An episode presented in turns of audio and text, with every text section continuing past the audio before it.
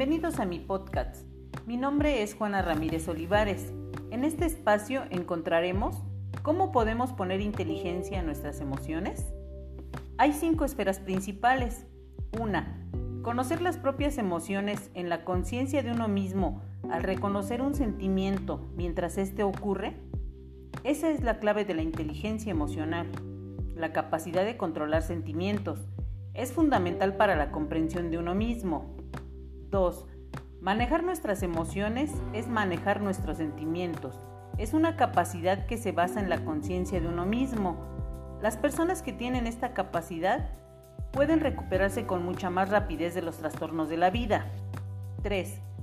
La automotivación. Ordenar las emociones al servicio de un objetivo es esencial para prestar atención para el dominio, para la creatividad, el postergar las gratificaciones y contener la impulsividad. Sirve de base para toda la clase de logros y para ser más productivo y eficaz.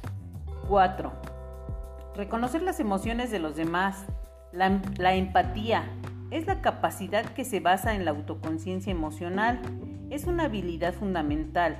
La empatía te ayudará a saber qué es lo que otras personas quieren o necesitan esto te hará mejor en tu profesión de enseñanza. 5. Manejar las relaciones es en gran medida manejar las emociones de los demás. Esta habilidad rodea la popularidad, el liderazgo y la eficacia interpersonal. Existen dos mentes en el ser humano, una mente emocional y una mente racional. Una piensa y la otra siente.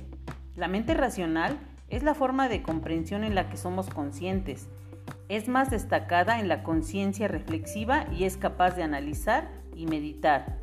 Cuanto más intenso es el sentimiento, más dominante se vuelve la mente emocional y más ineficaz la racional. Cuando la emoción es alta, la inteligencia disminuye. Espero que estas recomendaciones sean de utilidad para ti. Gracias.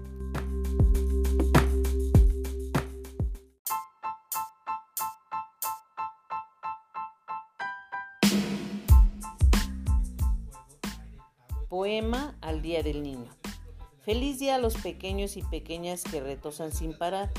Viven alegres, contentos y contentas con deseos de jugar. No se hace ningún problema por el odio por las guerras. En el futuro ni piensan ni tampoco en trabajar. Son felices todos ellos, con globos de colores, con pelotas, golosinas, caramelos, juguetes o bicicletas. Permitan que ellos disfruten, ahora que son pequeños, de las cosas de la vida la familia y los afectos. No dejen que se termine las sonrisas de los chicos y chicas. Abrázalos con cariño en este Día del Niño. Felicidades a todos los niños de la Escuela Primaria Triunfo Popular. Les desea su directora, profesora Juana Ramírez Olivares. Feliz Día del Niño.